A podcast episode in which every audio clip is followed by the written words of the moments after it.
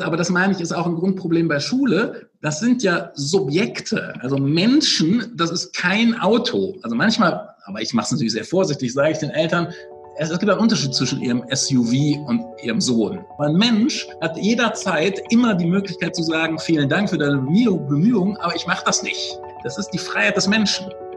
Die gilt es als erstes zu respektieren. Herzlich willkommen zu Live After Lehramt, dem Podcast, in dem du als Lehrer auf der Suche nach mehr als Schule wertvolle Impulse zum Berufswechsel und zur Gründung eines eigenen Business bekommst. Und zwar von den Menschen, die den Weg aus dem Lehrberuf selbst gegangen sind. Ich bin Isabel Probst, ehemalige Studienrätin und heute Expertin, Beraterin und Coach für den beruflichen Kurswechsel von Menschen mit Lehramtshintergrund. Denn Überraschung, es gibt ein Leben danach.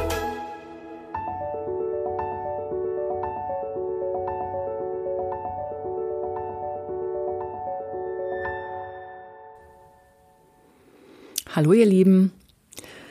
Ich hoffe, es geht euch gut in dieser anstrengenden Zeit unter diesen besonderen Unterrichtsbedingungen. Ja, so langsam winken ja die Herbstferien und ich weiß auch noch sehr genau, wie ich mich dabei früher immer äh, danach gesehnt habe, dass endlich Herbstferien sind. Und bei mir hat sich die Zeit zwischen Sommer und Herbstferien immer so gezogen wie Kaugummi, obwohl das Schuljahr ja eigentlich erst ein paar Wochen alt war. Da habe ich mich eigentlich spätestens im Oktober immer schon wieder ja, reif für die Klapsmühle gefühlt oder reif für die Reha oder wie auch immer man es nennen will. Und ähm, das schlägt natürlich auch stark aufs berufliche Selbstbewusstsein, ne? wenn man weil man diese Erfahrung dann übergeneralisiert und dann bekommt man Gedanken wie, ich bin einfach nicht leistungsfähig, in anderen Berufen gibt's viel weniger Urlaub, das schaffe ich ja dann erst recht nicht. Und diese Gedanken hatte auch ich und ich weiß, dass ganz viele Lehrer diese Ängste und dieses negative berufliche Selbstbild haben. Und da sag ich immer nur, dass ich in diesen fünf Jahren, seit ich ausgestiegen bin, nie wieder so eine Ferienbedürftigkeit erlebt habe ähm, obwohl ich selbstständig bin und ein Kleinkind habe. Ne? Also ich komme schlichtweg mit viel weniger Ferien aus und ähm, ja, bitte glaub nicht deinen, den Stimmen in dir, die sagen, du wärst außerhalb der Schule nicht leistungsfähig. Also das hängt natürlich von dem Job ab, den du dann tust, aber du hast wahrscheinlich ein ganz anderes Belastungsprofil und darum ist das kaum übertragbar. Ne? Okay, ähm, in meiner Tätigkeit spiegelt sich das natürlich auch gerade ziemlich eins zu eins wieder, dass Lehrkräfte sich stark belastet fühlen. Und auch bei mir wird gerade ganz verstärkt angeklopft und ich habe wirklich ganz gut zu tun. Und auch jetzt ist wieder für mich, also diese Jahreszeit ist für mich auch eine Phase der Neuerungen. Ähm, ich habe mir nämlich was gegönnt in den letzten Wochen ähm, wenn Selbstständige was äh, sich gönnen, dann hat das meist mit einem Investment in ihre eigene, äh, in ihre eigene Sache zu tun. Ich habe mir ein neues Branding gegönnt. Ähm, und das wird in den nächsten Tagen und Wochen das Licht der Welt erblicken. Ich habe mich nämlich mit einer Grafikdesignerin zusammengesetzt und ein neues Logo entwickelt und wir haben neue Farben zusammengestellt und einen neuen Gesamtlook für meine Unterlagen kreiert, für meine Social-Media-Kanäle, meine Homepage und so weiter. Und das werde ich jetzt nach und nach übertragen. Das macht so unglaublich Spaß. Ich liebe dieses neue Logo. Wirst du ja, wirst du ja dann auch bald sehen. Und äh, ja, wenn man weiß, wofür man es macht, ne, für seine, für seine eigene Sache, das macht Riesenspaß. Das stellen auch die Teilnehmer meiner Mastermind-Gruppen immer wieder fest. Ne? Ja, apropos Gruppe. Du hast sicherlich mitbekommen, dass ich von Ende Oktober bis Anfang Januar, nee, bis Ende Januar erstmalig auch eine Kursfinder-Pop-up-Gruppe starte. Also nicht mit dem Ziel Selbstständigkeit, sondern mit dem Ziel, deinen Kurs zu finden. Hier wirst du zusammen mit sechs Gleichgesinnten innerhalb von 14 Wochen an deiner Alternative zur Schule arbeiten und zwar sehr stringent. Und du wirst mit deinem Wertekern und Kompetenzprofil konfrontiert werden, beziehungsweise dich damit auseinandersetzen. Du wirst lernen, wie man beruflich networkt. Du wirst lernen, nach Stellen und auch nach verdeckten Stellen zu suchen und dich darauf zu bewerben. Und am Ende soll die Klarheit stehen, nämlich darüber, wofür du als Person eigentlich stehst und was du kannst, wo deine Entwicklungsfelder sind und wie du deinen Weg jetzt eigentlich weiter beschreitest. Und wenn du schon ein Ziel außerhalb definiert hast, dann sollst du eigentlich auch wissen, wie du dahin kommst. Ja, dafür, für diese Kursfinder-Pop-Up-Gruppe kannst du dich ab sofort unverbindlich vormerken lassen. Dafür habe ich so eine kleine Maske eingerichtet. Den Link dazu stelle ich dir in die Show Notes. Du kommst aber auch dahin, wenn du meine Seite besuchst, isabelprobst.de, unter Mit mir arbeiten klicken und da Stichwort Kursfinder Pop-up Gruppe, da mal klicken. Da kommst du auch auf diese Maske, wo du dich schon eintragen kannst, unverbindlich. Ich habe dieses Mal ein festes Anmeldefenster von genau einer Woche, nämlich vom 11.10. bis zum 18.10. Und da geht's dann nach, wer zuerst kommt, mal zuerst. Okay, also, jetzt kommen wir aber mal zu meinem heutigen Gast, Gregor Kowalski. Gregor ist Ex-Studienrat für Mathematik und katholische Religion, Gymnasiallehramt. Und der leitet seit vielen Jahren ein Mathe-Institut beziehungsweise vielmehr einen Ort für alternatives Lernen im Bonner Süden. Und das ist auch unser Berührungspunkt. Ich bin ja auch ähm, Bonnerin beziehungsweise zugewanderte Bonnerin. Ich habe in Bonn studiert, ich habe in Bonn auch war ich Lehrerin und so war der Gregor schon seit langem auf meinem Horizont oder auf meinem Radar. Ähm, Genau, und ich habe den immer so ähm, wahrgenommen als, oh, da ist ja noch ein Aussteiger, krass, und der hat das schon geschafft und der hat ein Mathe-Institut. Ja, und heute reden wir miteinander. Gregor ist heute Lerntherapeut mit Fächeranbindung Mathematik, aber es geht ihm vielmehr um ein anderes Verständnis von Lernen. Also nicht diese klassische Nachhilfe. Ne? Das ist ein gewisser Spagat, auch darüber werden wir heute reden. Spannend ist dabei auch, dass Gregor seine Arbeit auch aber nicht nur, an die Bedürfnisse von hochbegabten und hochsensiblen Schülern anpasst. Da hat er auch einen gewissen Hintergrund, darüber sprechen wir auch in dieser Folge. Wer ein Freund der grundlegenden Schulsystemkritik ist, der wird in dieser Folge definitiv auf seine Kosten kommen. Ähm, das darf ich schon mal vorwegnehmen. Mir hat das Gespräch große Freude gemacht und ich hoffe dir auch. Meine Tonspur ist in dieser Folge leider etwas übersteuert. Ich habe da so ein bisschen dran rumgefrickelt und ich hoffe, dass das nicht zu sehr auf den Hörgenuss schlägt. Genau, aber ich denke, es ist alles ganz gut hörbar. So, jetzt wünsche ich dir aber ganz viel Spaß mit dieser Folge.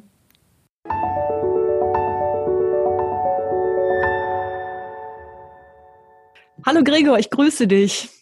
Hallo Isabel, schön da zu sein, dich zu hören und zu sehen. Ja, ich freue mich auch, dass wir uns jetzt endlich mal, wenn auch nur virtuell, treffen. Denn wir haben uns schon so lange ähm, im Auge, beziehungsweise haben auch immer mal hin und her geschrieben. Und du bist im wirklichen Leben gar nicht so weit weg von mir, nämlich im Bonner Süden. Ähm, ich selber war ja Lehrerin in Bonn und du auch. Und ich sitze mhm. heute auf der Schäl Sick und du auf der richtigen. Ja. Genau. Und ich hatte dich immer mal wahrgenommen, als ich noch nicht, als ich noch nicht ausgestiegen war. Das war so 2014. Da warst du nämlich zum Beispiel schon sehr aktiv in, im Rahmen von G9 jetzt. Da hatte ich dich schon wahrgenommen als Ex-Lehrer, der heute was anderes tut. Da dachte ich, wow, es gibt Leute, die es geschafft haben. genau. Und heute freue ich mich deswegen umso mehr, dass wir sprechen. Gregor, erzähl uns doch mal oder gib uns doch mal so einen kurzen Überflug über deinen beruflichen Weg, bevor wir wirklich ins Detail einsteigen? Das hört sich vielleicht immer so ein bisschen komisch an, aber tatsächlich erinnere ich mich an den Moment, wo ich entschieden habe, innerlich Lehrer zu werden. Und mhm. zwar war ich, glaube ich, schon immer jemand, der gerne verschiedene Anteile zusammengebracht hat. Und es gibt den Anteil in mir schon in jungen Jahren, habe ich ganz viel Jugendarbeit gemacht in der Kirche. Und ich habe immer schon gerne ich sage mal, im weitesten Denken gemocht. Also Mathe, Chemie waren immer so meine, meine Fächer, die ich gerne mochte. Komischerweise nicht Physik und Bio. Und dann gab es halt die Idee, ne, wie man so in der Oberstufe ist und dann anfängt, ähm, sich über seine Berufswünsche ähm, klarer zu werden und mit seinen Freunden zu reden, dass ich noch genau sehe an der Schultreppe, wo ich stand mit meiner Klassenkameradin Moni und wir sprachen darüber und dann sagte die Mensch, ich glaube, das wäre super, wenn du Lehrer wärst. Und das war wirklich wie so ein Klick, ne? komisch wie bei Vicky und den starken Männern, wusste ich plötzlich, ja, das wär's. Ich glaube, so im Nachhinein, wenn ich das analysiere, eben weil, weil diese Anteile, sagen wir, das sozialpädagogische in Schule zusammenkommen mit dem wissenschaftlichen, mathematischen und ich das Gefühl habe, da könnte sich das beides vereinen was sich ja zusätzlich auch noch ein bisschen in meinen zwei Fächern gezeigt hat. Ne? Ich bin äh, ja Mathelehrer und äh, Religionslehrer gewesen. Und ähm, auch da war es mir wichtig, halt jetzt nicht zwei ähnliche Fächer zu machen. Also ich habe immer geschwankt zwischen Mathe, Chemie und Rallye und dann habe ich mich mhm. bewusst halt für zwei Fächer entschieden, die so scheinbar gar nicht zusammenpassen. Mhm. Mhm. Okay, es gibt ja oft die Kombination Mathe-Musik, ne, weil das auch mhm. mehr oder weniger mathematisch ist. Ja, das finde ich auch ganz, ganz spannend, deine, deine Kombi. Ähm, mit welchen Erwartungen bist du denn in diesen Beruf gegangen? Also ich, ich war immer komischerweise oder vielleicht auch nicht ein, ein guter Le Schüler und habe nie viel getan, wenn ich ehrlich bin und habe immer gute Noten kassiert. Also ich bin, bin nicht so der, der Lehrer, der sagte, ich habe so drunter gelitten früher und jetzt will ich aber als Lehrer alles besser machen. Mhm. Sondern, sondern es war wirklich, was ich eben so ein bisschen gesagt habe, die Idee, dass ich gerne mit, mit Kindern vermittelnd oder lernend arbeiten möchte. Ne? Und ähm, ich hatte natürlich mit, mit Schulkritik und sowas gar nichts am Hut am Anfang, weil ich meine, mhm. gut, kannte halt Schule und Schule war in Ordnung und dann dachte ich, ja, das mache ich mal so. Ne? Mhm. Und, ähm, dann habe ich äh, ja hier in Bonn auch studiert. Ne? Ich habe äh, Sekundarschule 1 und 2, alle beiden Examiner gemacht. Das erste Jahr an der Uni in Bonn und dann war ich zwei Jahre im Referendariat in, in Wuppertal. Und das war beides nicht so chillig immer. Also ich meine, Studentenzeit, klar, ist auch schön, ne? aber Mathe und Theologie passen natürlich von, von den Uni-Angeboten nicht zusammen. Und als Lehrämtler war man damals, weiß nicht, wie es heute ist, auch in, in Augen der Professoren immer, in Anführungsstrichen, der, der zu doof ist, das richtig zu studieren. Mm. War immer so fünftes Rad am Wagen. Die Ausbildung war natürlich sehr ähm, wissenschaftsorientiert und sehr wenig pädagogisch. Mm. Also Pädagogik hier in Bonn oh, ist ein bisschen altbacken gewesen, um es vorsichtig ja. zu sagen. Und dafür war die Mathematik sehr anspruchsvoll. Und Theologie ja. hat eigentlich auch einen ganz guten Ruf. Ne? Und die Fachdidaktik äh, war in Bonn auch mehr oder weniger äh, auf ein Minimum leider eingedampft. Ähm, irgendwie war die, war die vermittelnde Brückenfunktion der Fachdidaktik meiner Wahrnehmung nach in Bonn auch nicht so besonders ähm, stark. Natürlich haben die Erlernter uns dann auch besonders dafür engagiert und reingehängt, ne? aber mhm. auch die mhm. jetzt in Mathe erinnere ich mich sehr gut, die, die Mathe-Fachdidaktiker hatten natürlich genauso einen schweren Stand ihren Professorenkollegen gegenüber wie wir Studenten. Das mhm. haben, die waren halt immer so ein bisschen die, ich überschwitze mal ein bisschen die Minderwertigen, ne? die es nicht so richtig können. Mhm. Und das heißt, das war damals schon ein ziemliches Geruder. Ne? In Theologie musste ich äh, Latinum nachmachen, weil ich nur kleines Latinum hatte und, und Griechisch Schein und dann das alles irgendwie versuchen ineinander zu bringen. Mhm. Ich meine, ich habe auch noch gefeiert, so war es nicht. Ich habe jetzt nicht nur gelitten, aber es war jetzt nicht so ganz smooth. Ne? Mhm. Und Referendariat erst recht. Ich bin jemand, der, der ein bisschen prüfungsempfindlich ist und, und sich selber hohe Ansprüche setzt. Und dann wird man im Referendariat natürlich dauerkontrolliert. Obwohl ich, wie gesagt, in Wuppertal war, bei einem sehr ähm, referendarsfreundlichen Ausbildungssystem. Also ich hatte mhm. sehr gute Ausbilder. Deswegen will ich gar nicht sagen, ich habe da ganz andere Geschichten von anderen gehört, an anderen Seminaren, aber es bleibt halt eine Dauerprüfungssituation zwei mhm. Jahre lang. Ne? Mhm. Und das alles habe ich aber immer auch durchgehalten, weil ich vielleicht zum einen Durchhalter bin, aber zum anderen, weil ich immer sicher war, ich will ja unbedingt Lehrer werden. Mhm. Dann mache ich das alles ne? und halte das durch. Und wenn ich erstmal in der Schule bin und der ganze Prüfungskram hinter mir ist, dann wird es sicher besser. War so mhm. eine Idee. Ne? Und, und die die äh, Realität im Lehrberuf hat sich dann aber als anders herausgestellt, genau, wenn ich das so ich, ja, richtig so verstehe. Dann habe ich wirklich zufälligerweise wieder, wieder hier in Bonn äh, ein Angebot bekommen von einer, von einer ähm, Privatschule, das ich dann auch gerne angenommen habe. Und ähm, bin halt, wie man so als Junglehrer ist, voller Ideen und, und Vorstellungen da reingehopst. Ne? Ich habe sofort einen Leistungskurs in Mathe bekommen in der 13. Klasse, habe den übernommen. Das war gar nicht so einfach, den zu übernehmen, weil mein, mein Vorgänger leider verstorben ist. Und dann hatten natürlich die Schüler auch eine gewisse Erwartungshaltung und haben mich schon fachlich beansprucht. Aber wir haben ein sehr gutes Verhältnis bekommen und hatten wirklich eine ganz, für mich ganz tolle Zeit. Und die waren sehr klug und es war sehr spannend, mit denen zu arbeiten. Und die waren auch sehr offen mir gegenüber, ne? Haben mir da auch viele Chancen gegeben.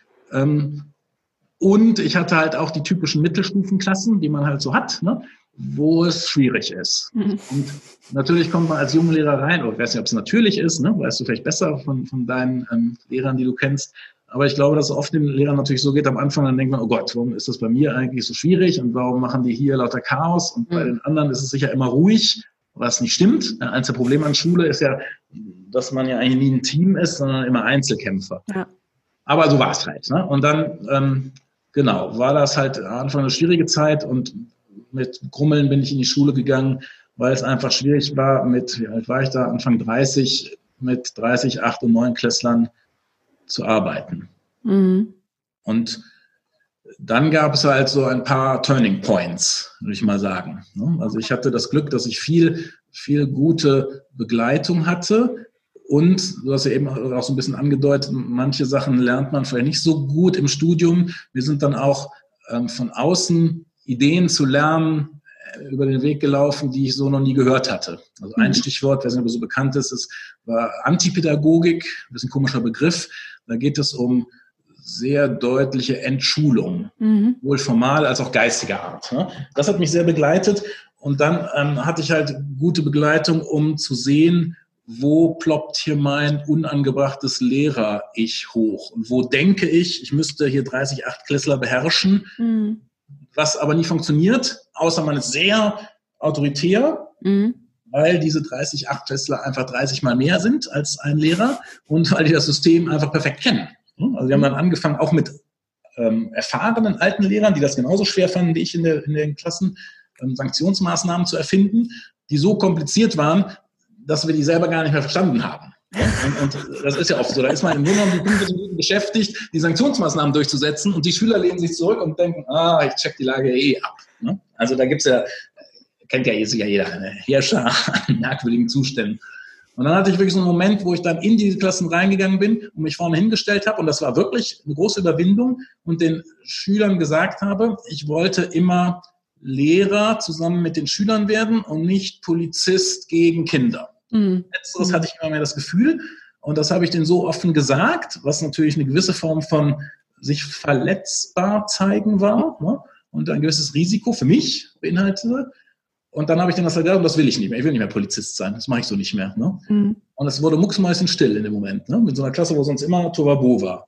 Und dann habe ich mir ein Konzept überlegt, was ich mit den Kollegen, mit der Schulleitung, mit den Eltern besprochen hatte, dass ich Entscheidungsfreiheit, einer der Kernbegriffe, in das Lernen reinbringen wollte. Mhm. Und den Schülern gesagt habe, ich biete ihnen vor jeder Stunde an, dass ich ihnen erkläre, genau welche Aufgaben ich mache. Und sie entscheiden, ob sie die 45 Minuten bei mir bleiben oder in einen freien Klassenraum nach nebenan gehen. Mhm. Mir war natürlich klar, dass wenn die nach nebenan gehen, dass die Chance groß ist, dass sie da irgendeinen Unsinn machen. Mhm. Solange der Unsinn jetzt nicht gefährdend war für jemand, war das Teil des Projekts.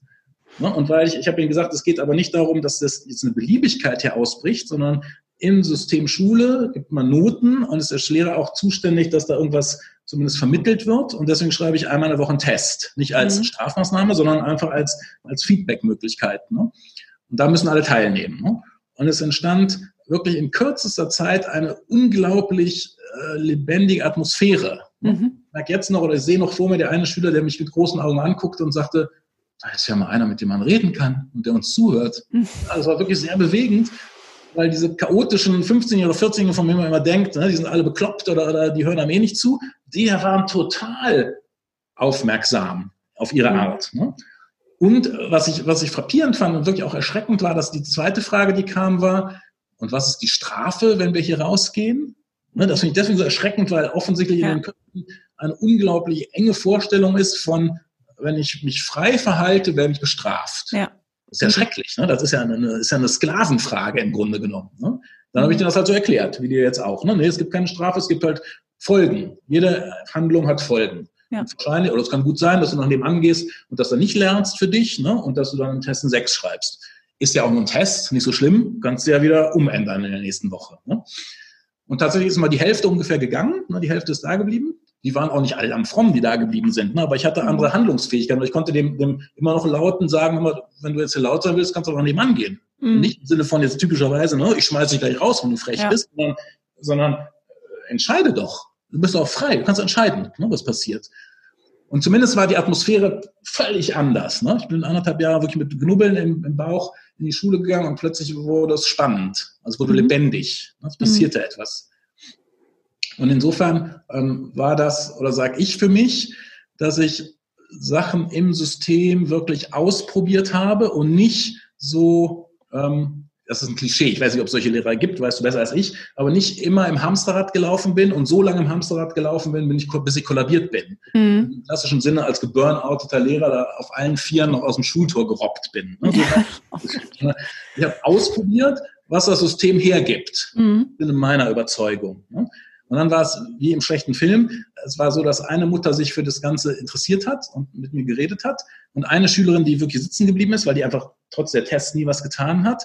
Und das war natürlich originellerweise die Tochter von der Mutter. Mhm. Und dann hat die mir am Schluss halt einen Brief geschrieben. Ne? Und in dem Brief war einmal nochmal handschriftlich, wie toll das für der Versuch war. Und hinten Anwaltsschreiben, dass es kein ordentlicher Unterricht gewesen wäre und deswegen die Tochter nicht sitzen bleiben könnte.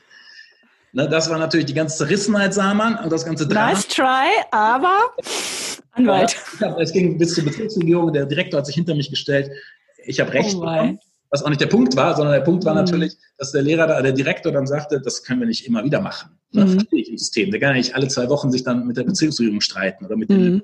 und den Eltern. Ne?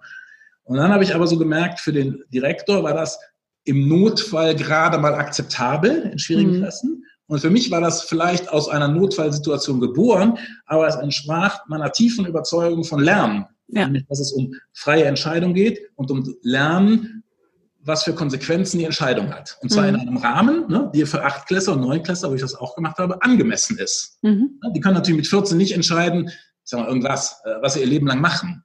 Aber entscheiden, ob sie jetzt 45 Minuten bei mir in Mathe bleiben oder nicht, das können die ganz locker. Mhm. Konsequenzen ja auch nicht schlimm sind. Nächste Stunde konnten ihr wiederkommen. Ne? Aber das mhm. Gefühl zu bekommen, ich bin Herr meines Lebens, das ist für mich das A, mit das A und O. Und dann habe ja. ich halt gemerkt, dass das Schulsystem das nicht vorsieht. Und das konnte ich ziemlich nüchtern wahrnehmen. Das, das ist ganz ach, spannend. Das ist ganz spannend, wenn ich dich gerade unterbrechen darf, denn ähm, auch viele Lehrer, die zu mir kommen, haben diese Haltung verloren. Ich bin Herr meines Lebens. Die fühlen sich auch vom Schulsystem gelebt mhm. oder haben das irgendwann abgegeben oder aufgegeben und ähm, in so einem Umorientierungsprozess, da wirst du mir zustimmen, da muss man sich das beinhart wieder aneignen. Mhm. ähm, sonst gibt das nichts, ne? Ja, ja, spannend. Also das, das ist schwierig, weil, auf weil beiden Ebenen. Mhm. Genau, weil man auch ge natürlich gelernt hat. Das ist ja zunächst, glaube ich, psychohygienisch auch auch völlig in Ordnung, dass man sich gelernt hat einzufügen. Das ist ja erstmal nichts Schlechtes. Ne? Es macht ja keinen Sinn, dass ich dauernd in irgendeiner Opposition bin.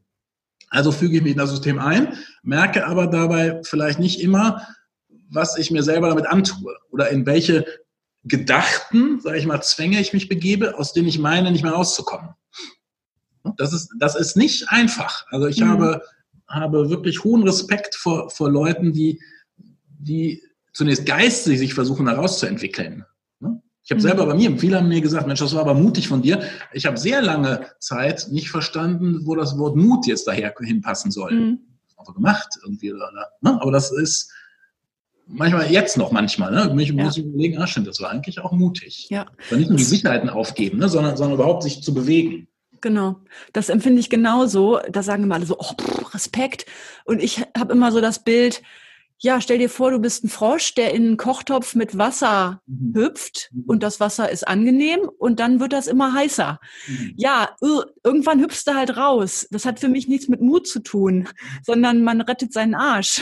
Mhm. Also so war es zumindest, äh, das war so meine Wahrnehmung. Ne? Ähm, aber von außen wird das oft eben als Mut ähm, wahrgenommen. Ja, und, und auch, äh, sage ich jetzt dir, genauso wie mir, der Frosch muss ja aus dem heißen Wasser auch erstmal rauskommen. Ne? Also es gibt ja auch Frösche, die verbrennen dann da drin. Also ja. es ist trotzdem auch Mut. Aber das sage ich jetzt nicht nur völlig überzeugt, sondern das sage ich auch mhm. gerade mir nochmal in dem Moment. Ja. Ne? Mhm. ja. Aber, ja.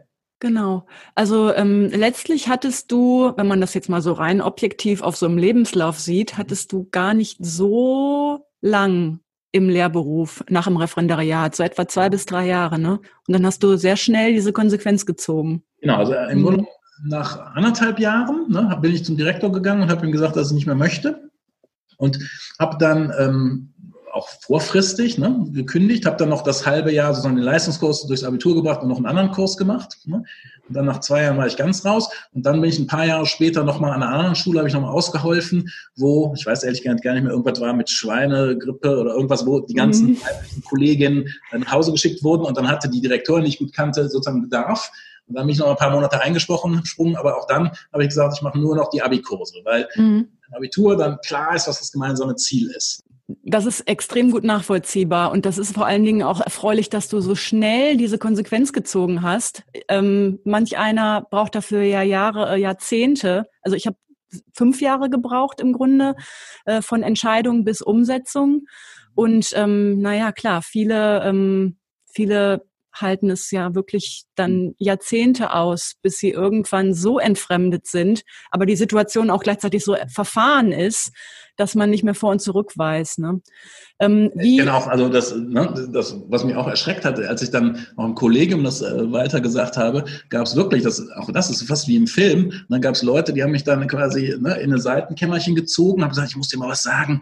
Und dann kam so Entschuld, Selbstentschuldigung, ne? wenn ich die Fächer hätte wie du, wäre ich ja auch schon längst weg. Und das sind halt, wie du sagst, Leute, die da zum Teil 30, 40 Jahre sind. Mhm. Meine, das hat ja jeder. Ich habe an anderen Gebieten in meinem Leben auch Sachen, wo ich sehr langsam bin, ne? wo ich Jahrzehnte brauche, um mich zu bewegen. Ähm, aber natürlich kommt das da Gewalt vor. Ne? Mhm. Die Idee, dass man meine Mitlehrerfreunde ähm, haben oft gefeiert, wenn sie dann Lebenszeit verbeamtet wurden. Und da war ich dann schon raus. Ja, das ist schön, aber ich dachte damals immer schon, vielleicht habt ihr auch gerade eure Seele verkauft und es nicht mhm. gemerkt. Aber man kommt nicht so leicht raus, wenn die Sicherheit so groß ist. Ja. Der, der, Vorteil ja. ist exakt dasselbe wie der, also an der gleichen Stelle wie der Nachteil. Ja. Genau. Mein Schwager ist Schulleiter an Baden-Württemberg. Der ist allerdings Quereinsteiger mit Physik Mathe. Der sagt immer, ja, ähm, Lehrer sind schlichtweg zu gut bezahlt, um den Wechsel zu wagen. Mhm. Ähm, und die Erfahrung, dass man in der freien Wirtschaft ähm, dann gar nicht mehr den Expertenstatus hat und dann damit auch deutlich weniger verdient, die macht es dann nicht leichter, die Entscheidung zu treffen. Ne? Ja. ja, okay. Ähm, erzähl doch mal, was du heute machst und wie du da hingekommen bist ich sage immer, ich bin immer noch Lehrer und Lehrer ohne Schule. Und ist mhm. merkwürdigerweise auch die erste Reaktion fast immer, dass die Leute sagen, hä, wie? Das geht doch gar nicht. Also auch da ist lustig, dass man sieht, Lehrer ist gleich staatlicher Schullehrer. Mhm. Also eine Fantasie, dass man was anderes sein kann als Schullehrer, gibt es kaum. Ähm, also ich bin dann eben rausgegangen aus der Schule und mittlerweile bin ich halt ähm, Leiter von einem kleinen Lerninstitut hier in Bad Godesberg in Bonn und mache im Grunde genommen Mathe den ganzen Tag, könnte man mhm. sagen. Also das fängt an, ich habe auch so ein paar ähm, Mitarbeiter von Mathe-Nachhilfe über äh, Abiturseminare, Abiturvorbereitung und Mathe-Coaching, was sowas ist wie, wie in der Schnittstelle von, sagen wir mal, Lerntherapie und Matheförderung. Mhm. Also es ist tiefer als Nachhilfe und umfassender und basiert letztendlich auf dem, was ich ja eben so ein bisschen erzählt habe, was meine, meine Überzeugung zu Lernen und Lehren mhm. ist. Trotzdem bin ich natürlich auch ein bisschen im Spagat zwischen, immer noch zwischen meinen Idealen und dem, was mir von Schule eben entgegenschlägt. Ne? Mhm. Ähm, genau, dann bin ich, das entstand im Grunde genommen so, dass ich ausgestiegen bin und das, ja, man rutscht ja manchmal doch dann so ein bisschen rein. Ne? Ich habe dann, wollte natürlich ein paar Euro verdienen und äh, habe dann im Grunde genommen von meinen ehemaligen Kollegen viele Schüler bekommen, wo gesagt wurde, geh mal zum Kowalski, dann, der macht mit dem Mathe Nachhilfe. Dann habe mhm. ich halt am, am, Küchentisch angefangen, wie man so anfängt. Ne? Mhm. Dann nach, nach, weiß ich gar nicht mehr genau, ich glaube ein, zwei Jahren ne, wollte ich das dann gerne trennen und da habe ich hier also die sehr schönen Räume in Godesberg in der Fußgängerzone gefunden. Bin mhm. 2002, also auch schon lange jetzt hier. Mhm. Und inwiefern kannst du deine ähm, dein Wertesystem mit Lernen da vereinen? Also äh, kleines Beispiel, ich habe auch Nachhilfe gegeben, nachdem ich ausgestiegen war, erstmal in, in Englisch. Und ich hatte schnell das Gefühl oder so die, die Dissonanz, jetzt arbeite ich dem System von der anderen Seite zu. Und dann hatte ich teilweise Klassenarbeiten von, von Kollegen von fremden Schulen auf dem Tisch, wo ich mir vor die Stirn gehauen habe, wie die konzipiert waren. Und ich hatte so ein Mitleid mit, den, mit dem armen Schülerchen, was vor mir saß und was jetzt ja, ähm, was jetzt eben äh, meiner Meinung nach immer noch komplett falschen Maßstäben zuarbeiten musste. Und ich sollte jetzt der Gehilfe sein, der das Kind trimmt, damit es über diese Latte springt. Dieses Gefühl hatte ich manchmal. Ähm, wie vereinst du diese beiden Welten miteinander? Sehr gut, danke für die Frage. Ende. genau, das, ist das Problem, ne? was ich eben so ein bisschen gesagt habe. Das ist ein bleibender Spagat. Und das ist mhm. vielleicht der Prozess, weil du eben gesagt hast, warum bist du relativ schnell aus der Schule ausgestiegen, der bei mir mhm. lange dauert. Ähm, und deswegen habe ich eben so ein bisschen gestammelt mit dem, was ich hier mache. Ich bin angefangen mit der klassischen Nachhilfe und das ist genau der Anteil, der bleibt. Ne? Mhm. Wenn das allein schon Nachhilfe heißt, helfe ich dann nicht einem System nach, von dem ich zutiefst überzeugt bin, dass es Menschen widersinnig ist. Mhm. Ja, der Aspekt ist da. So, jetzt kommt der, der dazukommt und den ich immer weiter versuche auszubauen, ist, jetzt sitzt ja aber trotzdem ein Mensch hier vor mir, ne? ein einzelner Mensch und kein, ich sag mal jetzt, normierter Schüler. Und das heißt, ich versuche jetzt in der Stunde, die dann hier sind, schon sehr auf das einzugehen, was deren Bedürfnis ist. Mhm. Und das hm. heißt eben auch, was ich eben so gesagt habe in diesem Mathe-Coaching, es ist eben eine Balance zwischen Mathe, also ich grenze es mal ab, es ist nicht Gesprächstherapie. Also es ist nicht so, wir reden eine Stunde, dann schön, dass wir darüber geredet haben. Ne? Die kommen mit ihren Hausaufgaben, die kommen mit ihren Klassenarbeitsübungsblättern und das machen wir dann. Ne? Aber ich, mir ist immer wichtig, dass auch Raum da ist, in dem die so sein können, wie sie sind. Und das bedeutet eben zum Beispiel, dass es auch wichtig ist für mich, mit denen ihre Wahrnehmung zu stützen. Das glaube ich manchmal das A und O. Das heißt, wenn die ankommen und sagen, boah, weißt du, das war so kacke da und hier verstehe ich überhaupt nichts und man hat das so total sinnlos, die nicht zu überreden. Ja, aber guck mal, wenn du später Ingenieur werden willst, brauchst du das mal. Nee, das ist dem egal. Dann sage ich eher, okay, genau so ist es jetzt. Ne? Ja, du musst ja was machen in der Schule, zu dem du nicht gefragt wurdest, wo du keinen Sinn drin siehst und wo du keine Lust zu hast. Stimmt. Das ist quasi eine, das eine Ende. Ne? Mhm. Auf der anderen Seite, das merken wir natürlich auch, will natürlich auch keiner eine 5 oder eine 6 schreiben. Das heißt, auch wenn die Motivation oft komplett überlagert ist, ne, von Lustlosigkeit, völlig egal ist denen das natürlich alles nicht. Mhm. Weil die natürlich auch im System so drin sind, dass eben eine gute Note sehr wichtig ist und eine schlechte Note ist, ist schlimm. Mhm. Dann bleibt das ja ein Balanceakt und manchmal sehr anstrengend äh, durch dieses Gemisch an Anforderungen von außen, da kommt ja nicht nur Schule dazu, da gibt es natürlich auch noch das Problem mit den Eltern. Mhm. Weil nicht die Eltern an sich das Problem sind, sondern das Problem ist systemischer Art, dass die Eltern streng genommen ja die Kunden sind, die mich bezahlen. Ja. Aber die Schüler, das Klientel, die dahin gehen. Und das ist ja keinesfalls so, dass das zu Hause geklärt ist, wer jetzt eigentlich was will. Mhm. Das heißt, im Erstgespräch was fast immer stattfindet, versuche ich den Eltern schon klar zu machen, dass ich keine Noten verkaufe. Ne? Also im Extremfall hatte ich schon mal einen Vater, der rief mich an und sagte, können wir nicht ausmachen, wenn meine Tochter eine Note besser wird, kriegen sie 100 Euro extra, bei zwei 200. Da habe ich gesagt, vielen Dank, auf überhaupt gar keinen mhm. Fall. Ja, oh, es, es, gibt ein großes deutsches Nachhilfeinstitut, das wirbt mit dem Spruch, fünf weg oder Geld zurück. Ja. Da muss ich kotzen. Ja. Echt. Das ist die schlimmste Perversion. Äh, das gibt's gar nicht. Also, Weil das völlig übersieht, das ist, aber das meine ich, ist auch ein Grundproblem bei Schule. Das sind ja Subjekte, also Menschen, das ist kein Auto. Also manchmal, aber ich mache es natürlich sehr vorsichtig, sage ich den Eltern, es, gibt einen Unterschied zwischen ihrem SUV und ihrem Sohn. Ne? Mhm. Wenn das Auto nicht mehr fährt, gehen, bringen sie es in die Garage und dann sagen sie dem, reparieren Sie es oder im Worst Case schmeißen Sie es halt auf Müll, wenn es nicht mehr geht. Ne? Aber ein Mensch hat jederzeit immer die Möglichkeit zu sagen, vielen Dank für deine Bemühungen, aber ich mache das nicht. Ne? Und zwar egal, wie didaktisch modern man ist oder wie, wie psychologisch aufgeklärt, das ist die Freiheit des Menschen. Ne? Mhm. Die gilt es als erstes zu respektieren. Das meinte ich eben auch mit dem Raum, den ich versuche aufzumachen. Ne? Mhm. Können ja so ankommen, wie sie wollen. Ne? Das äh, stört mich auch nicht, auch wenn die, wenn die abgrundtiefe Lücken haben, das stört mich auch nicht. Das Schwierigste ist tatsächlich, wenn die so, was natürlich auch häufig vorkommt, in so einem Gewaber von Unklarheit ankommen. Ne? Wenn man sich schon fragt, was willst du heute machen? Oh, weiß ich nicht. Warum bist du denn hier? Ja, meine Mutter hat gesagt, ich soll mal kommen. Mhm. Und manchmal sind die nicht mal in der Lage zu artikulieren, welche Aufgabe sie in der Schule nicht verstanden haben. Mhm. Das ist leider auch nicht so die Ausnahme. Das heißt, da gibt es eine, eine geistige Verwirrung, die meiner Meinung nach Schule anstellt, ne, mit den Kindern, die wirklich sehr grundlegend und sehr schlimm ist. Mhm. Also Schüler, die kommen und sagen, ich weiß, ich habe die fünf Fragen und das kann ich überhaupt nicht, aber die in der Frage schon klar sind, das geht ganz schnell. Ja, die haben die Verantwortung für ihr Lernen noch übernommen und Richtig. andere haben es komplett äh, abgegeben und ja. äh, denken, das ist bestensfalls eine Servicedienstleistung des Lehrers, dass der das in meinen Kopf kloppt. Ja. Aber das wird ja auch so vermittelt. Das, ist, das Schlimme ist ja, dass auch so vermittelt wird. Und ich bin zum Beispiel bei einem Begriff immer ganz skeptisch. Lehrer, die sich für gut halten, ich bin ein bisschen sarkastisch, ne? das ist ein bisschen gemein, kommen ja auf und sagen, ich konnte meine Schüler immer gut motivieren. Mhm. In der Idee ist schon ein Fehler, weil das genau dasselbe ist mit dem Auto. Man kann nicht, nicht intentional jemanden motivieren. Also man kann natürlich begeistert sein von seiner Sache und man kann Leute äh, ne, irgendwie so mitnehmen durch seine Begeisterung, aber das ist ein Effekt.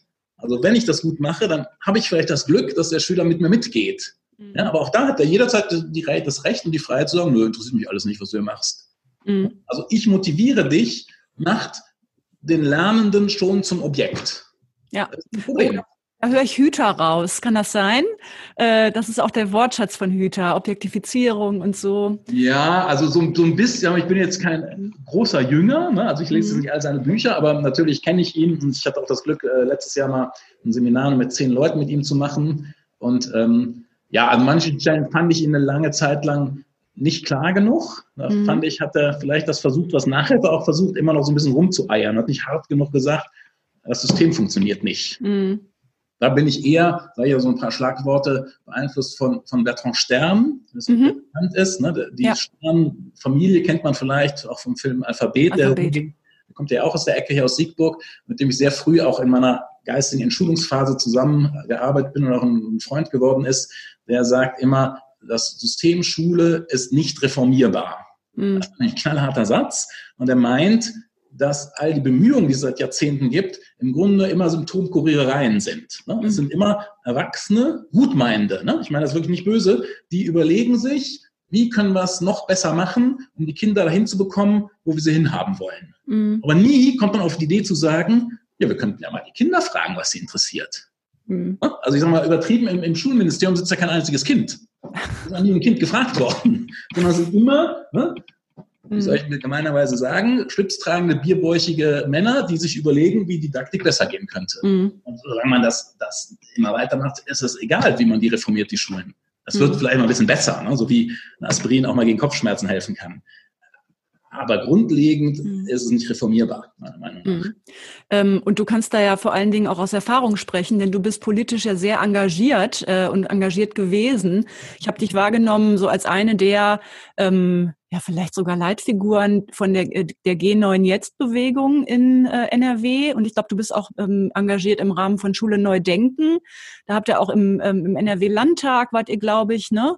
Ähm, korrigier mich, wenn das ja, falsch ist. So, so, also ungefähr. Also Schule Neu Denken war, war jetzt auch schon vor 15 Jahren eine kleine Arbeitsgruppe, die ich unter anderem mit Bertrand Stern und, und mit ganz verschiedenen Experten, also da waren Mediziner darunter, da waren Mütter, äh, Pädagogen, das war eigentlich so, so eine geistige Entschulungsgruppe. Ne? Das war so ein bisschen, ja, wie soll man sagen, äh, im kleinen Raum subversiv. Ne? Mhm. Das mit ähm, G9 jetzt stimmt. Ne? Da war ich vor, weiß nicht, wie lange das her ist, drei, vier Jahren, ähm, mit ähm, zum Beispiel Anja Nostadt, die auch aus Bonn kommt, im Landtag bei dem runden Tisch von der damaligen mhm. Schulministerin und habe das quasi erlebt, wie, wie Schulpolitik funktioniert.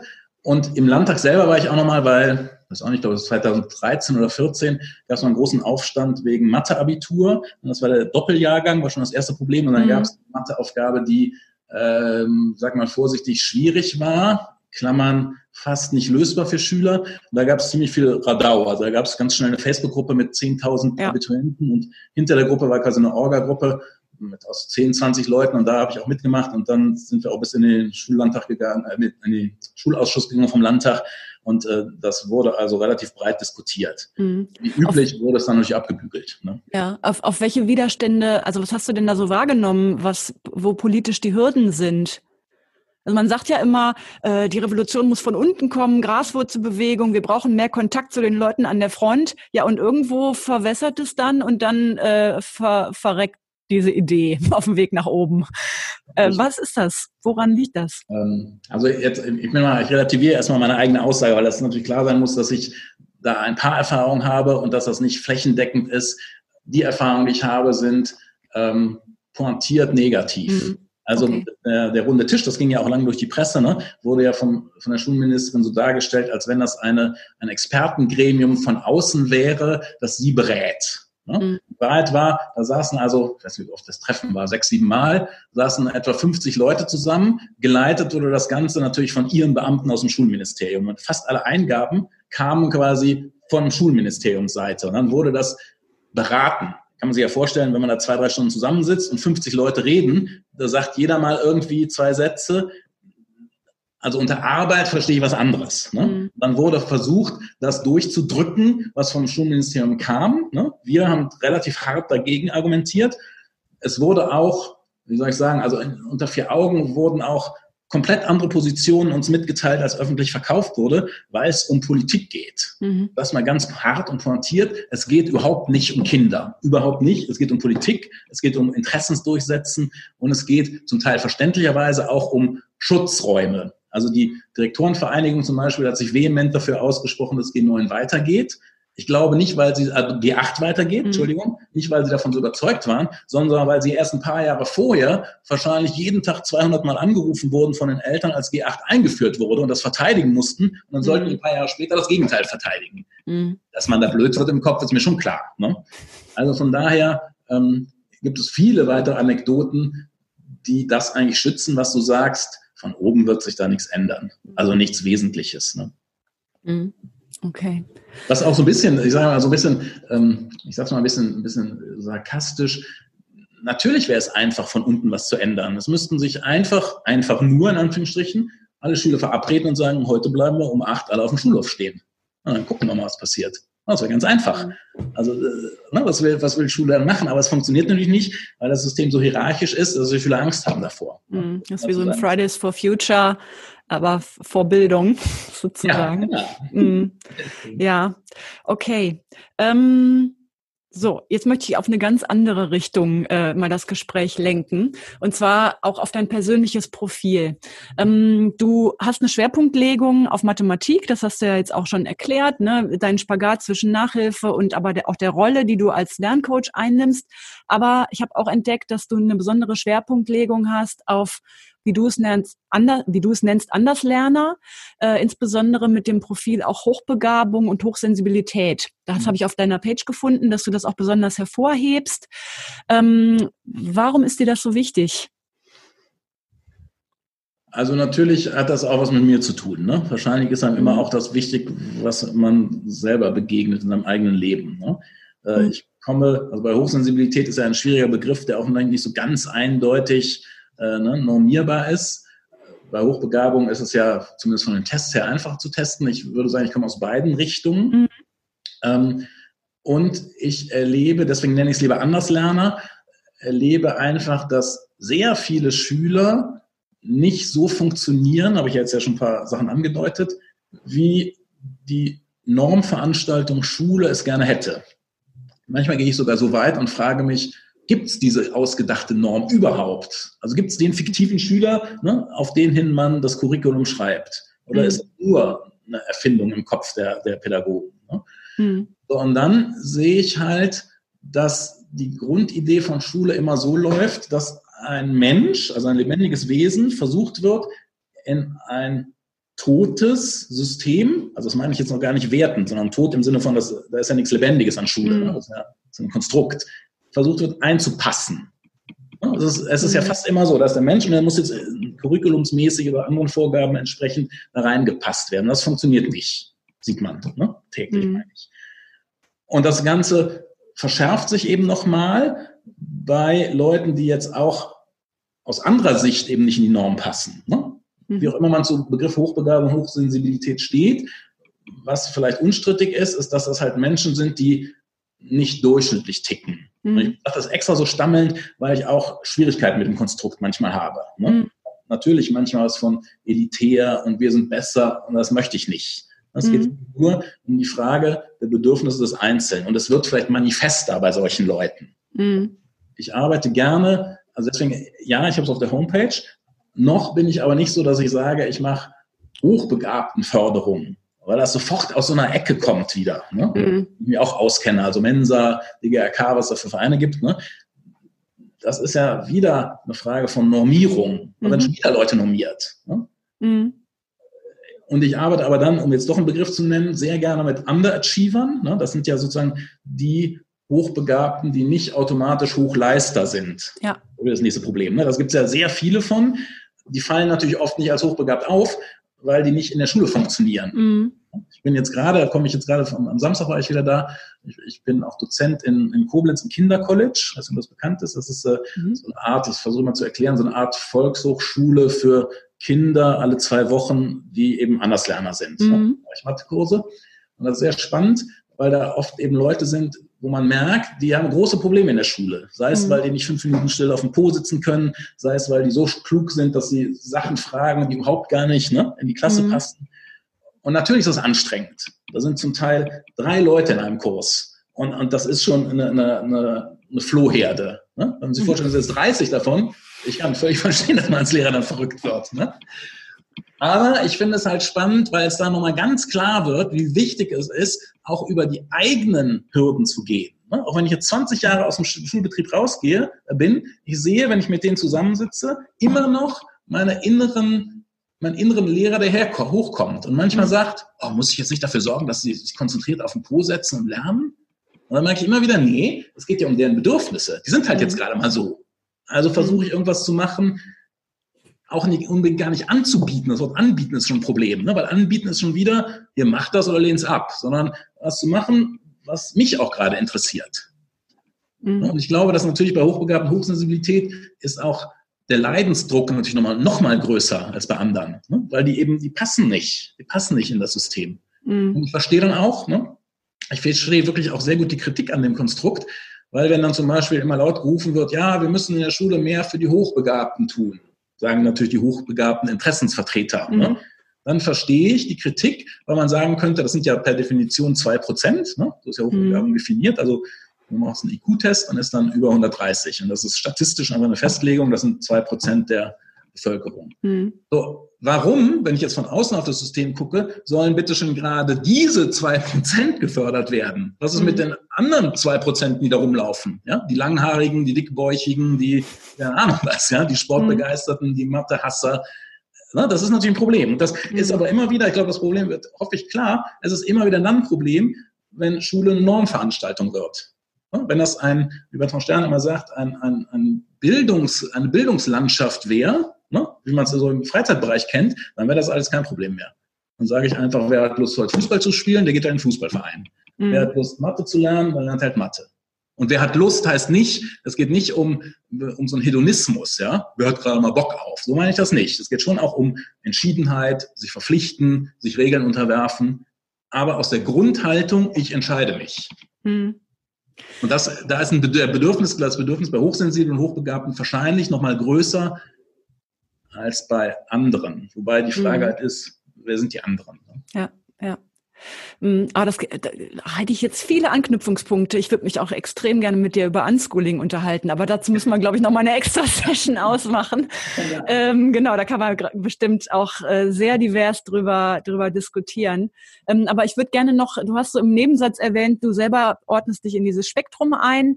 Ähm, ich habe mich damit auch tatsächlich intensiv beschäftigt, jetzt im Rahmen meiner Zusammenarbeit mit Lehrern, weil ich ähm, feststelle, dass viele Lehrer mit einem ähnlichen Profil zu mir kommen. Und die Mehrzahl der Lehrer, die zu mir kommen, versteht sich selbst als hochsensibel. Mhm. Ähm, und, und Hochbegabung ist auch immer mal wieder Thema mit dem einen oder anderen. Oft hängt das ja zusammen. Ähm, und erst seitdem ich mich damit beschäftige, bewerte ich auch retrospektiv einige Schüler von mir ganz anders, wo ich denke, das hat mir als Lehrer komplett gefehlt, dieser Unterbau, das zu erkennen. Und heute bin ich wie geschlagen von meiner eigenen Blindheit, ähm, dass ich das alles gar nicht so wusste und auch gar nicht so bewerten konnte als Lehrer. Ähm, und dementsprechend bewerte ich natürlich auch so das Phänomen ähm, als Lehrer seinen Platz nicht finden, und auf der beruflichen Suche sein, bewerte ich auch viel aus diesem Blickwinkel, Hochsensibilität, teilweise auch be besondere Begabungsprofile. Ähm, welche Herausforderungen siehst du für Lehrer mit diesem Profil? Also sagen wir jetzt einfach mal Hochsensibilität im Schulsystem. Warum hat es da vielleicht auch bei dir geknarzt oder wie siehst du da Zusammenhänge? Ich neige natürlich immer dazu, auf Fragen nicht direkt zu antworten. Mhm. Ähm, das macht es jetzt trotzdem mal. Das Problem bei dem Begriff hochsensibel ist natürlich, dass der wahnsinnig breit ist, mhm. ja, und auch die Gefahr besteht, dass sehr verschiedene Anteile oder Menschen sich darunter subsumieren. Ne? Mhm. Ich sage mal im Extrem, das ist ja zum Teil ein Schimpfwort. Ne? Zum Teil heißt mhm. das ja so wie, ja, du bist so filmschig ne? oder du jammerst. Ja ganze Zeit. So genau, genau dasselbe Klischee gibt es ja auch über Lehrer. Ich sage extra Klischee, ohne mhm. zu wissen, ob das stimmt oder nicht. Ne? Das gesagt wird, ja, die jammern den ganzen Tag über die schlimme 7b und die böse 8c und dann noch über die böse Schulpolitik. So, ne? Das ist nicht meine Definition von hochsensibel. Also hochsensibel, ich meine das ganz nüchtern, ist ja zunächst einmal wenn man denen glaubt, die da sehr wissenschaftlich dran gehen, ne, eine andere Form der Reizverarbeitung im Gehirn. Mhm.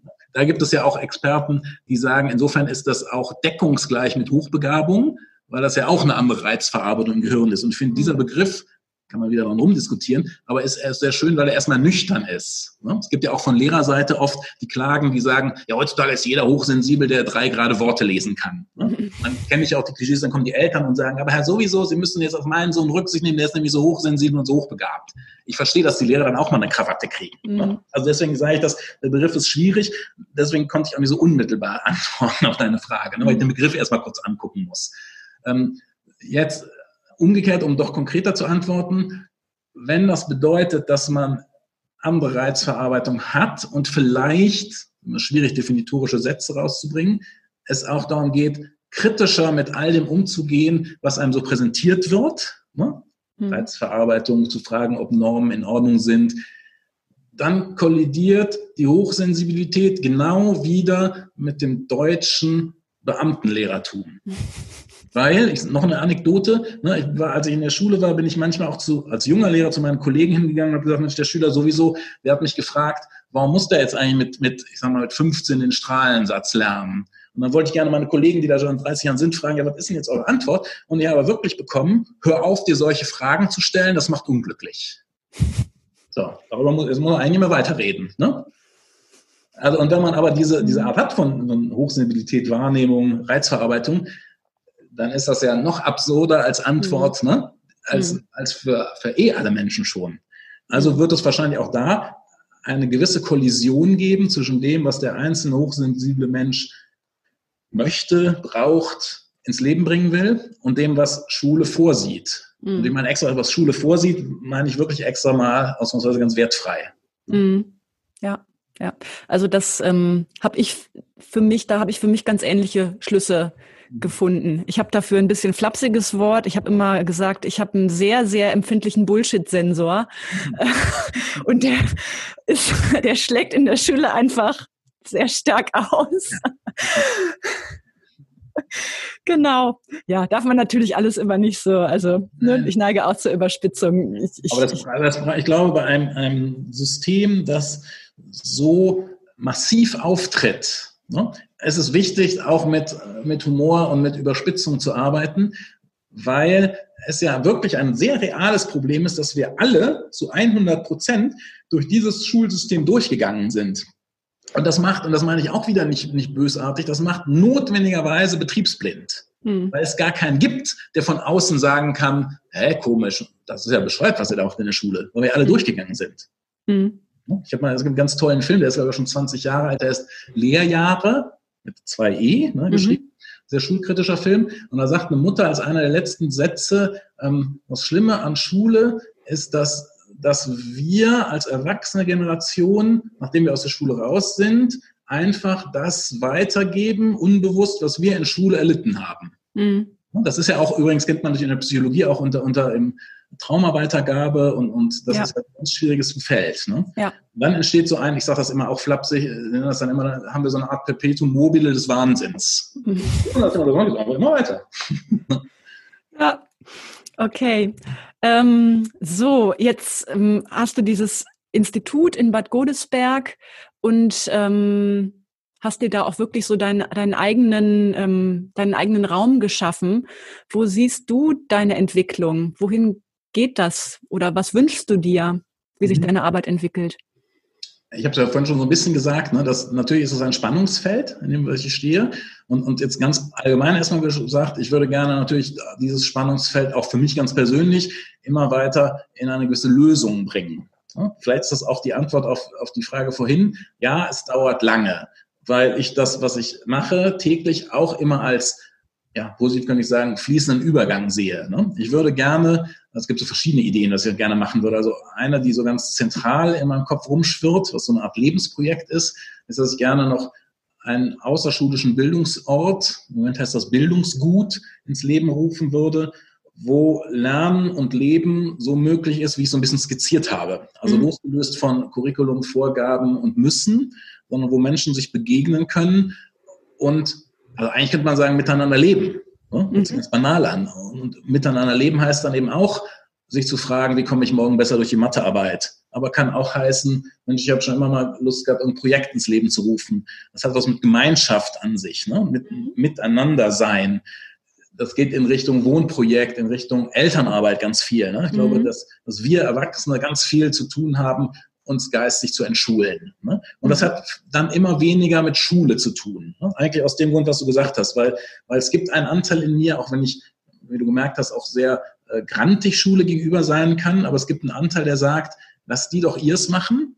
Es ist ja auch für manche auch super. Und wie gesagt, das Schöne ist ja, ich war ja ein guter und erfolgreicher Schüler. Also ich bin ja nicht so einer, der sagt, ja, du hast schon mal alles scheiße gefunden. Nee, für mich war Schule super. Ich habe mhm. gute Noten bekommen, ich habe ein gutes Abitur gemacht, Ende Gelände. Mhm. Aber ich will dann meins machen, um sich nicht dauernd in Auseinandersetzung mit Schule befinden zu müssen. Mhm. Also das heißt, da ist es spannend, ähm, so ein Projekt zu starten, wo man dann wirklich seine ureigensten Lernüberzeugungen erleben kann. Und das hat wirklich mehr mit Leben zu tun, als mit so einem formalisierten Lernen. Ne? Mhm. Und dazu ist es natürlich auch spannend. Ich mache halt, habe seit 20 Jahren ziemlich viel alleine gemacht, ne, hier im Lerninstitut. Also natürlich mit so ein paar ähm, ähm, Studenten und, und Mitarbeitern, aber eben nicht auf der, auf der Partnerebene. Ne? Also ich habe mhm. das alleine geleitet. Mhm. Da ist es mir auch ein großes Bedürfnis, äh, mit Leuten in Kontakt zu kommen, die ähnliche Ideen haben, um auch zu gucken, wie kann man, ähm, ja, ich sag's nochmal, immer weiter Lehrer sein, aber ohne Schule. Mhm. Also ich bin keiner wie, es gibt ja auch sicher, weißt du besser als ich, auch viele Lehrer, die sagen, Mensch, ich bin Lehrer geworden, ich sage mal ein Klischee, weil mein Vater das wollte, aber eigentlich merke ich jetzt nach 20 Jahren, ich wollte schon immer Bäcker werden. Und jetzt werde ich endlich Bäcker. Ne? So also habe ich mir auch oft überlegt, ne, im Laufe der Zeit. So ist es nicht. Ich bin total überzeugt, dass ich, ich sage mal ein bisschen pathetisch, dass ich auf dieser Welt bin, um Lehrer zu sein. Mhm. Mhm. Aber immer weniger eben Lehrer mit Schule. Ne? Ja. Das ist so ein bisschen so die, die Perspektive und das ist ein dauerhafter Prozess. Und dann geht das mit einer drei, drei Schritte vorwärts und dann geht es wieder noch fünf Schritte rückwärts. Und dann bin ich manchmal ganz froh und manchmal denke ich, oh, ist das mühsam. Mhm. Also das gehört auch dazu. Ne? Mhm. Also, ähm, könnte mir vorstellen, dass das durchaus interessant ist, auch für einige Hörer. Ähm, das heißt, wenn äh, da draußen jetzt Hörer sind, die sagen, oh, das finde ich total spannend, was der Gregor macht, da würde ich gerne mehr erfahren. Ähm, könntest du dir das vorstellen, dass da Leute mit dir in Kontakt treten? Ja. Darf man ja. mit dir in Kontakt treten? Ja, das ja? ist mein Projekt der letzten Monate und Jahre gewesen, auch immer weiter zu Netzwerken ne? und auch ganz, ganz unverbindlich. Ne? Ich habe ich hab so eine Gruppe mal gestartet und da war oft die Frage, ja, was soll ich denn konkret da machen? Ja, aber erstmal geht es um, um Austausch mhm. über Lernen nachdenken, über Kaffee trinken und, und miteinander reden. Genau, also freue ich mich. Mhm. Also ne, zum Beispiel kann man mich natürlich über meine Homepage erreichen. Ne? Mhm. Die verlinke ich gerne in den Show Notes. Magst du sie mal kurz sagen, dass man sie auf jeden Fall jetzt mal gerade äh, registriert? Kann man sich super merken. Immer wenn ich sage, sagen die Leute, was? Und die heißt nämlich www.matteferien.de. Aha, ne? okay. Widersinnig, Mathe und Ferien, zusammen ein Wort, ne? kann man gut behalten. Sehr gut. Sehr gut. Matheferien.de. Ähm, und wohin darf man dir mailen? Das kann man da, muss man sich nicht merken, kann man da auch finden, ne? aber ich kann es gerne mal sagen, das ist genau dasselbe. Das ist zum Beispiel g.kowalski.matteferien.de. Mhm, okay, genau. stelle ich auch alles nochmal in die Show Notes. Alles klar. Und äh, falls du jetzt äh, zuhörst und sagst, oh du, ich wohne ja im Bonner Raum oder ich wohne gar nicht so weit weg, dann ähm, ist das vielleicht auch nochmal doppelt spannend, ähm, da den Kontakt zu intensivieren. Vielleicht geht da ja auch was zusammen, wer weiß. Ja, genau. Alles klar. Ähm, so abschließend ähm, frage ich meine Gäste ganz gerne, ähm, was, wenn sie einen Ratschlag hätten an die Personen, die jetzt zuhören, ähm, den du so komprimiert als, als Altersweisheit so äußern äh, kannst, was, ähm, was würdest du anderen Lehrern auf der beruflichen Suche raten? Ähm, ich also einer ist natürlich immer schwierig, ne, weil sie natürlich mhm. tausend Sachen beachten darf und möchte. Aber ich glaube, ein ganz wichtiger Punkt ist, in sich reinzuhören und zu suchen, was man wirklich, wirklich will und dabei auch die 795 Stimmen zu hören, die dann hochkommen und die mir immer als meine inneren Abers genannt wurden. Ne? Und das mhm. gibt es, glaube ich, also meiner Erfahrung nach bei mir als Lehrer und vielleicht auch bei anderen Lehrern besonders stark. Also, aber das geht doch nicht, weil da werde ich nie mit Geld verdienen. Aber das ist ja viel zu unsicher, wenn ich meinen Lehrerjob kündige. Ja, die dürfen alle da sein und die muss man auch nicht wegmachen. Und ne, gucken, was der eigene Kern, die eigene Kernstimme ist, was die eigentlich sagt.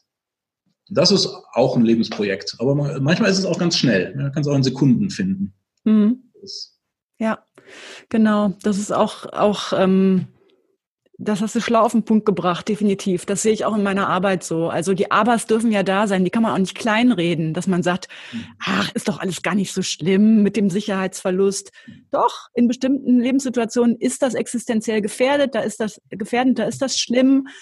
Aber heißt das jetzt, dass es bis 67 dann eben doch so weitergehen muss?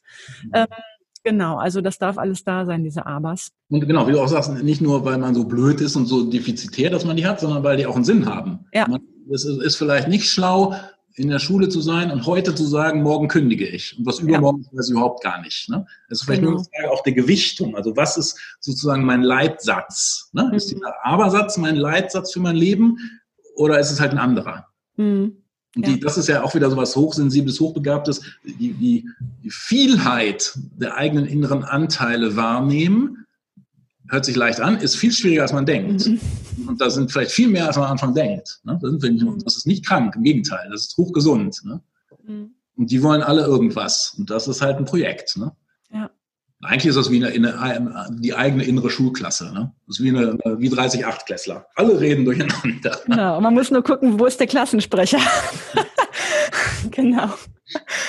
Okay. Vielen lieben Dank, Gregor. Das war mir ein Vergnügen, dieser, dieser Ritt wirklich äh, über deine eigene Biografie quer durch die Schulsystemkritik äh, bis hin zum eigenen Sinn ähm, an Gestaltung und deiner Haltung auch zum Lehren. Ich fand auch ein großes, ähm, ein großes Aha deine Aussage, dass du dich in deiner Rolle immer noch als Lehrer siehst, wenn man so von dem doch über, letztlich überhöhten Wort Berufung, aber ne, wenn man dieses Wort mal be, benutzen will, dass du durch und durch Lehrer bist, aber man eben auch anders Lehrer sein kann. Ne? Das fand ich einen großen Gewinn, wie du das geäußert hast. Dankeschön. Das hat mir auch viel Spaß gemacht. Prima. Und dann danke ich dir vielmals und freue mich auch durchaus auf ein persönliches Kennenlernen. Ja. Wir sind ja gar nicht weit voneinander weg. Jetzt noch virtuell und bald auf der Showbühne sozusagen. genau. Und dann ähm, liebe Grüße in den Bonner Süden und ja, bis danke. bald. Bis bald. Tschüss. Tschüss. Du willst alle meine Tipps zur beruflichen Neuorientierung als Lehrer schwarz auf weiß? Dann schau mal in mein Buch Ausgelehrt. Ab morgen läuft die Schule ohne mich. Wenn du meine Unterstützung auf deinem Weg aus der Schule oder in dein selbstständiges Business möchtest, schreib mich einfach an. Entweder über meine Seite isabelprobst.de, über Facebook, Insta, LinkedIn oder per Mail an kontakt.isabelprobst.de. Bis ganz bald, deine Isabel.